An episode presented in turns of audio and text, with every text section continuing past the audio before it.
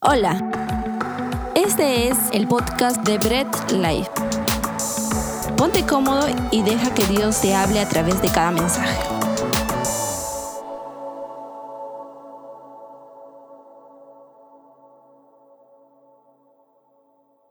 Muy bien familia, puedes tomar tu lugar y pues nuevamente emocionados porque si bien es cierto vamos a seguir en nuestras transmisiones en vivo, ya nuestro servicio no va a ser pregrabado o grabado ni virtual completamente, sino vamos a también iniciar presencial. Así que este domingo 5 a todos los que son parte de la iglesia Bread Life, pues inscríbete, inscribe a tu familia para poder...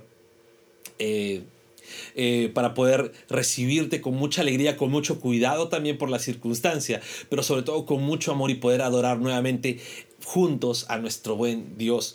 Y continuamos con nuestra serie Redimidos y hemos estado viendo, ¿no? Hemos visto que el Señor nos conocía, el Señor nos predestinó, nos llamó, ¿no? Y ese llamamiento pues nos regenera, pues nos lleva a nosotros, esa regeneración nos hace que nosotros nos arrepintamos y pongamos nuestra fe completa en Dios.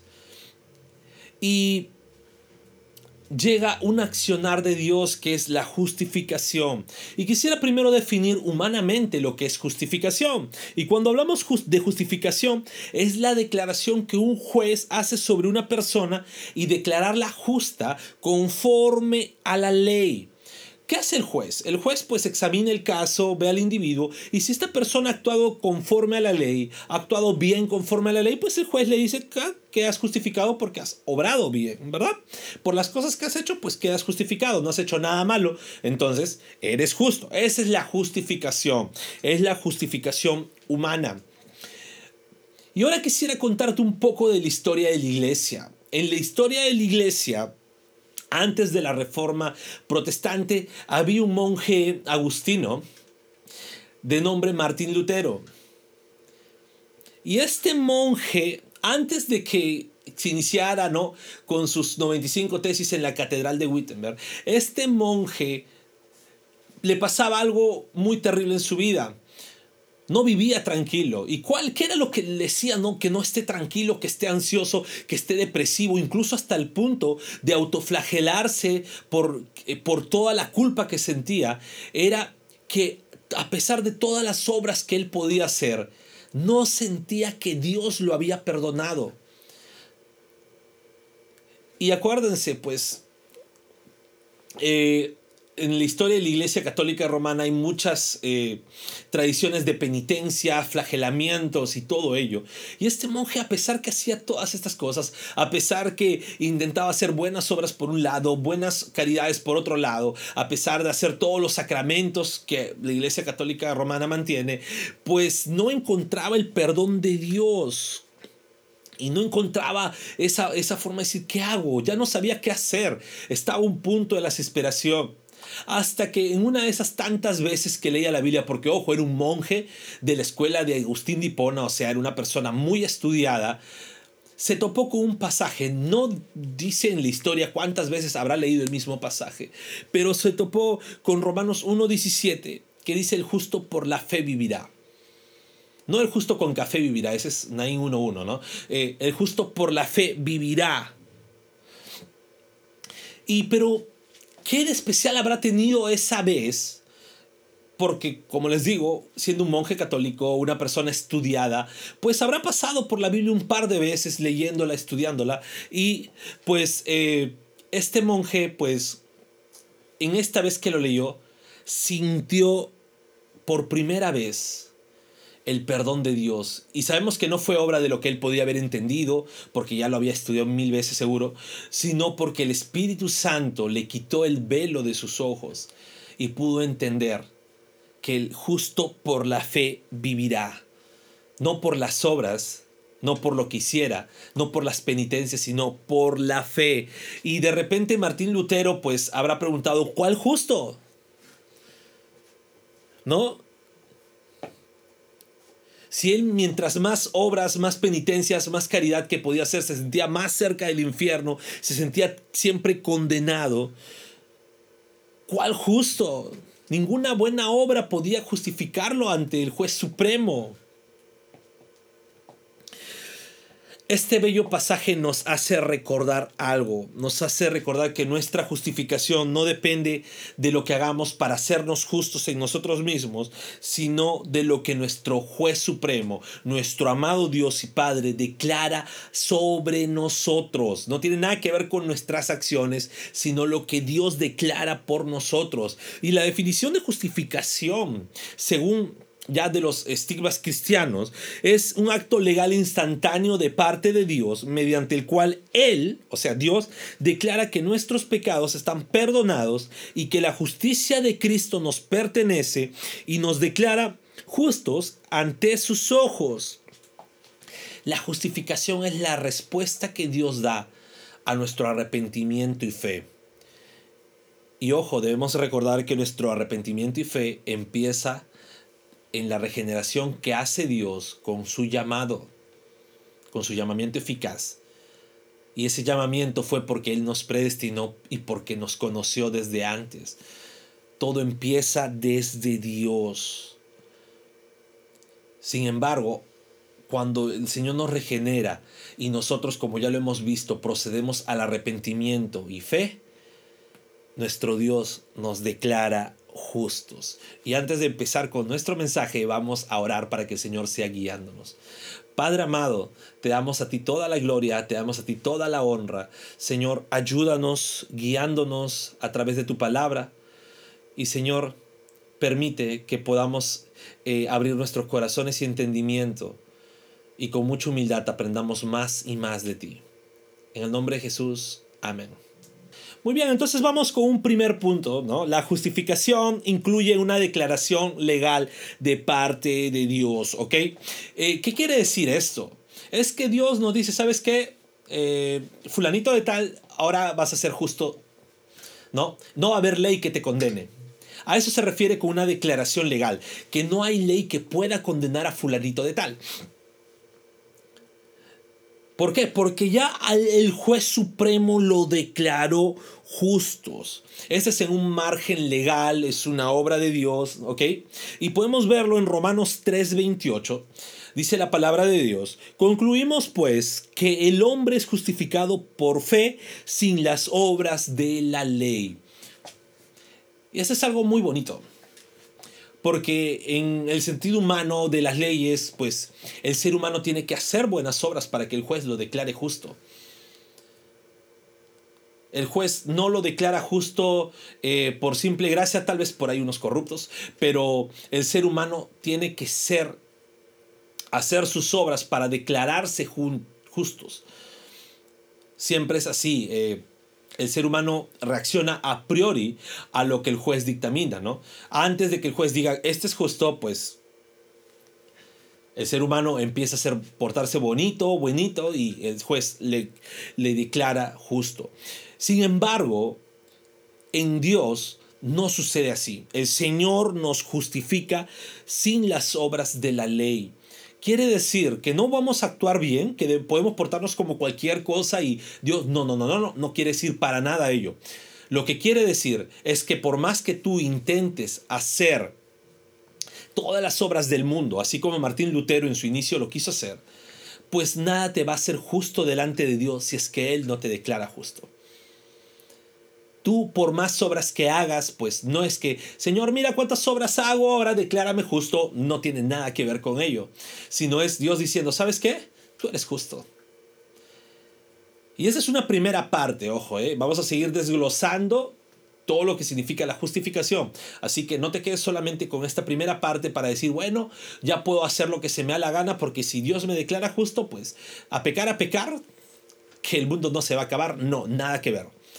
Quiere decir que ante Dios nos hace justos en un marco legal, no por las obras que podamos hacer, no porque más correctos a la Biblia queremos cumplir todo cabalmente, religiosamente, sin una transformación primero, no, no, no quiere decir ello. Es simplemente Dios declarando que somos justos. Y John Murray, ¿no? Hace, dice, hace una mención que diferenciando la justificación de la regeneración. Porque algunos dicen, no, bueno, entonces eh, en la regeneración como Dios me cambia, así también la justificación, Dios me cambia. No, no tiene nada que ver. John Murray dice, la regeneración es algo que Dios hace en nosotros, la justificación es un juicio de Dios con respecto a nosotros. La regeneración es una obra de Dios en nosotros y la justificación es un juicio de Dios con respecto a nosotros. Y hace una analogía muy bonita, porque dice, eh, es semejante a la diferencia en lo que hace un cirujano y lo que hace un juez. Cuando el cirujano extirpa un cáncer de interno, hace algo dentro de nosotros. Y eso no es lo que hace un juez. Lo que hace un juez da un veredicto en cuanto a nuestra posición judicial. Si somos inocentes, así lo declara. Y eso es lo que hace Dios en nuestras vidas. Cuando nos regenera, nos hace nacer de nuevo. Nos vuelve una nueva criatura. Pero cuando nos justifica es que nos dice, ahora eres justo delante de mí. Y esto nos lleva a un segundo punto, que es Dios declara que somos justos ante sus ojos. ¿Y qué quiere decir ello? ¿Qué quiere decir que Dios, que somos justos ante los ojos de Dios? Que no tenemos que pagar un castigo por el pecado. No estamos sujetos a ninguna acusación o culpabilidad de condenación en nuestras vidas. Ese es que Dios nos declara justos ante sus ojos. Y pues obvio, si el juez supremo del, del universo y de toda la creación a lo largo de toda la eternidad nos dice, tú eres justo, ¿quién nos podría declarar injustos o culpables? Ni nosotros mismos. Y quisiera que leamos Romanos 8, 33 al 34. Y dice la palabra de Dios, ¿quién acusará a los escogidos de Dios? Dios es el que, eh, el que justifica. ¿Quién es el que condenará? Cristo es el que murió. Más aún, el que también resucitó, el que además está a la diestra de Dios, el que también intercede por nosotros.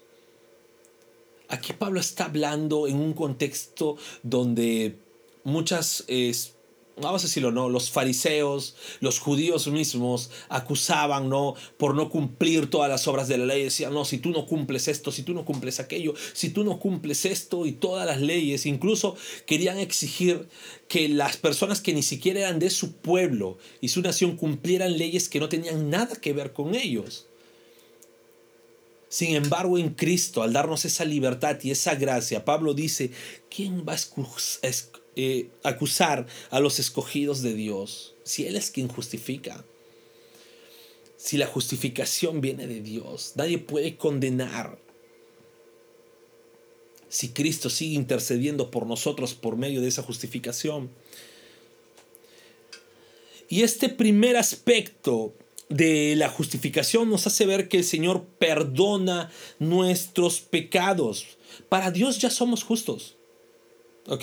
No hay pecado pasado, presente o futuro que nos condene. Ojo, a los que somos justificados. Ya para Dios somos justos. Eh, Romanos 4 del 7 al 8 dice, diciendo, bienaventurados aquellos cuyas iniquidades son perdonadas y cuyos pecados son cubiertos. Bienaventurado el varón a quien Señor no inculpa de pecado. Y este primer aspecto de la justificación, ¿no? Es que nos lleva de un estado negativo a un estado neutro, de un estado de pecado a un estado sin pecado. Y estamos en este estado neutro. Sin embargo, este estado neutro es como si Dios nos hubiera dejado en el mismo punto de Adán. Y ya saben lo que pasó con Adán, pecó. Y esto nos va siempre encaminar a un segundo aspecto de la justificación. Y el segundo aspecto de la justificación es que no solamente estamos sin condenación por el pecado, sino que ahora somos justos, tenemos los méritos de la perfecta justicia. Y wow, o sea, ya no estamos en el estado negativo, el Señor nos pasó un estado neutro, pero no nos deja aquí esa justificación, sino nos pone incluso con las virtudes de la mera justicia, como si hubiéramos cumplido todas las obras justas de la ley, como si hubiéramos sido esa persona perfecta, no intachable, no como algunas madres ven a sus angelitos, ¿no? Como si estuviéramos de esa manera nos pone el Señor. Y leemos Romanos 3, 21, 22, dice, pero ahora, aparte de la ley, se ha manifestado la justicia de Dios, testificada por la ley y por los profetas, la justicia de Dios por medio de la fe en Jesucristo, para todos los que creen en Él, porque no hay diferencia. Aparte de las obras de la ley, ¿no? Aparte de la ley que nos demanda, se ha manifestado la justicia de Dios. Acuérdense, durante todo el antiguo pacto, la ley era como el termómetro o el punto alto para ver cuán justas eran las personas. Las personas, mientras más cumplían la ley, eran catalogadas como varones justos, mujeres justas y piadosas.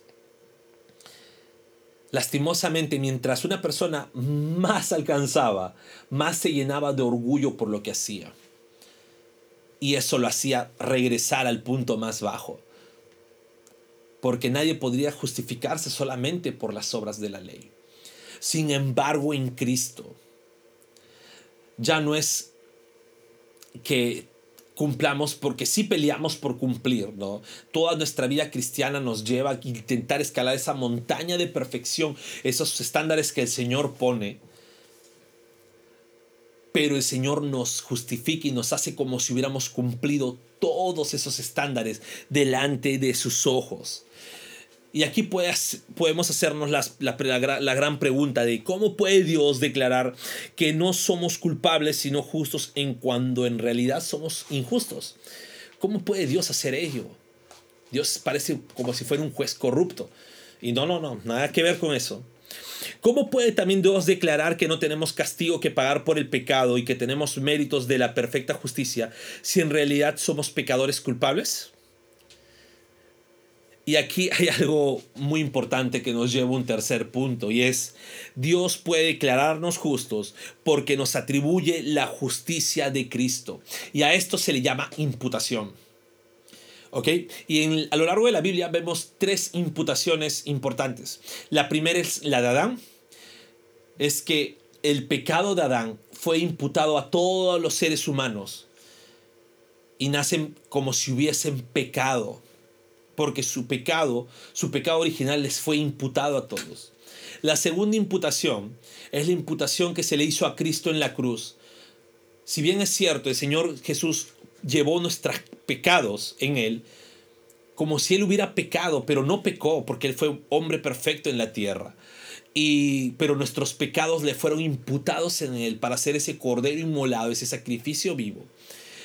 Y la tercera imputación es la que Cristo hace en nuestras vidas, la justicia de Cristo, su vida perfecta en la tierra cuando se encarnó siendo Dios, nos es imputada a nosotros como si nosotros hubiésemos vivido esa vida perfecta que vivió nuestro Señor.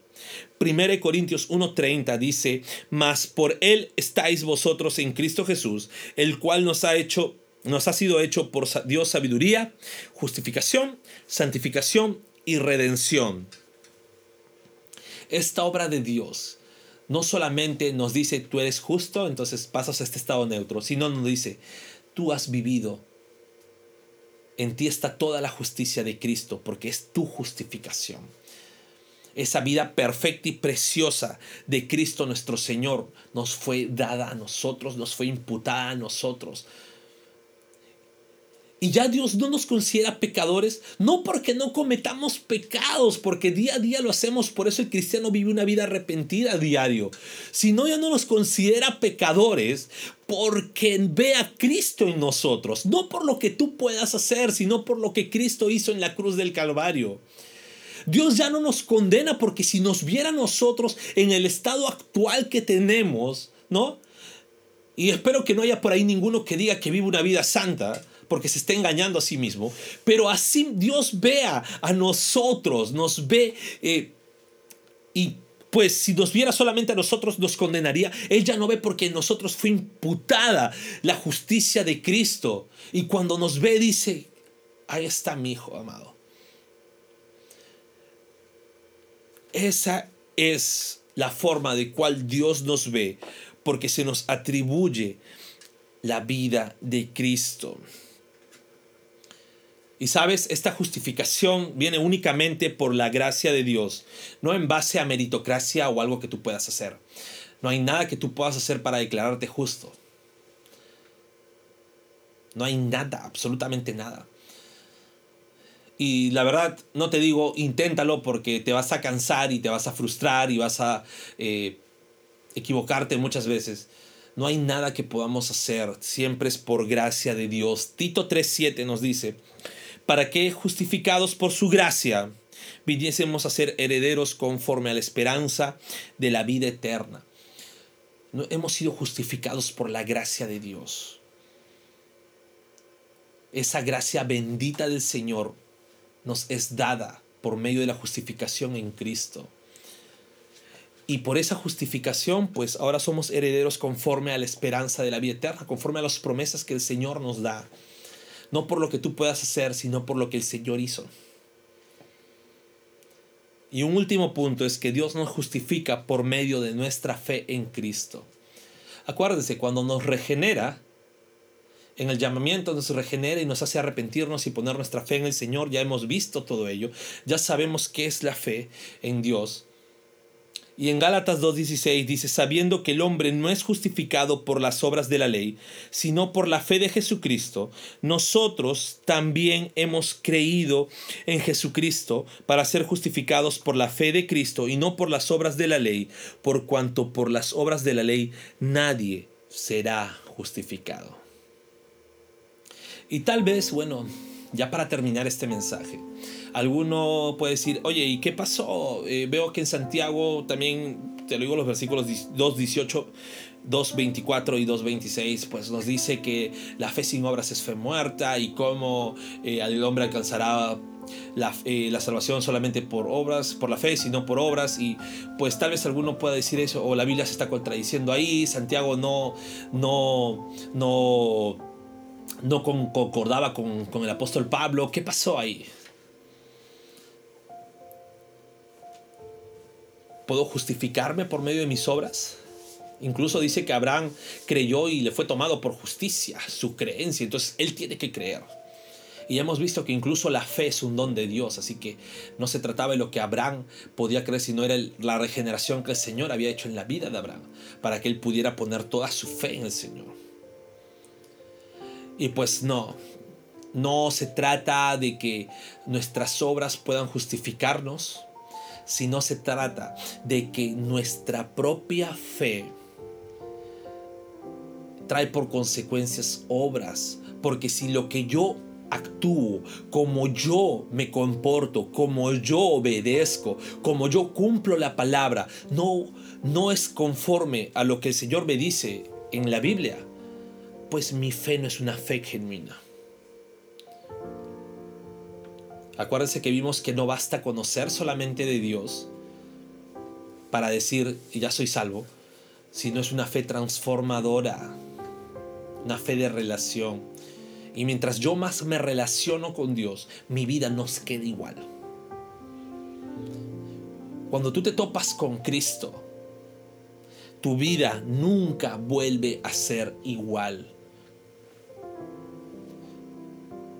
Y ojo, obvio, es cierto, tú llegas, el Señor toca tu vida, te llama, el Señor te regenera, tú dices, Señor, creo y me arrepiento porque no puedo estar eh, viviendo en, en este pecado porque me aleja de ti y el Señor responde con su justificación y no te deja ahí, pues al ser a ti imputada la justicia de Cristo, tu vida entera va a buscar imitar a ese Cristo. Tu vida entera va a buscar cumplir lo que dice la ley de Dios. No por obligación ni para buscar salvación, sino porque por necesidad, porque eres una nueva persona, eres un nuevo convertido, eres un hijo de Dios. Ya no vives igual. Obvio, vas a obrar bien, vas a leer la Biblia, estudiar decir, esto le agrada a mi Señor y lo voy a hacer por necesidad porque sabes que cuando no obedeces a Dios te alejas de Él. Y tú siendo ya un hijo de Dios no puedes vivir lejos de Dios. Pero no esas obras te llevan a ser más santo, más salvo o con mayores coronas, ¿no? Y algunos hasta se jactan y dicen, mira cómo yo actúo, así tienes que actuar. Pues mentiras totales. Actúa como Cristo actuó. Busca vivir la vida que Cristo vivió. Porque eso va a demostrar que la misma vida que Cristo vivió ha sido imputada en ti y por tanto ha sido justificado por el Señor.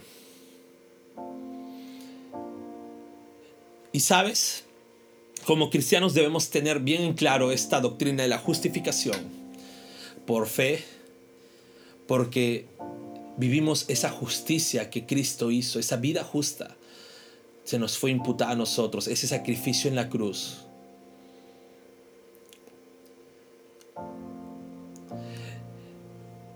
Y así como Cristo en su vida siempre iba predicando el Evangelio, el reino de Dios, el arrepentimiento de los pecados,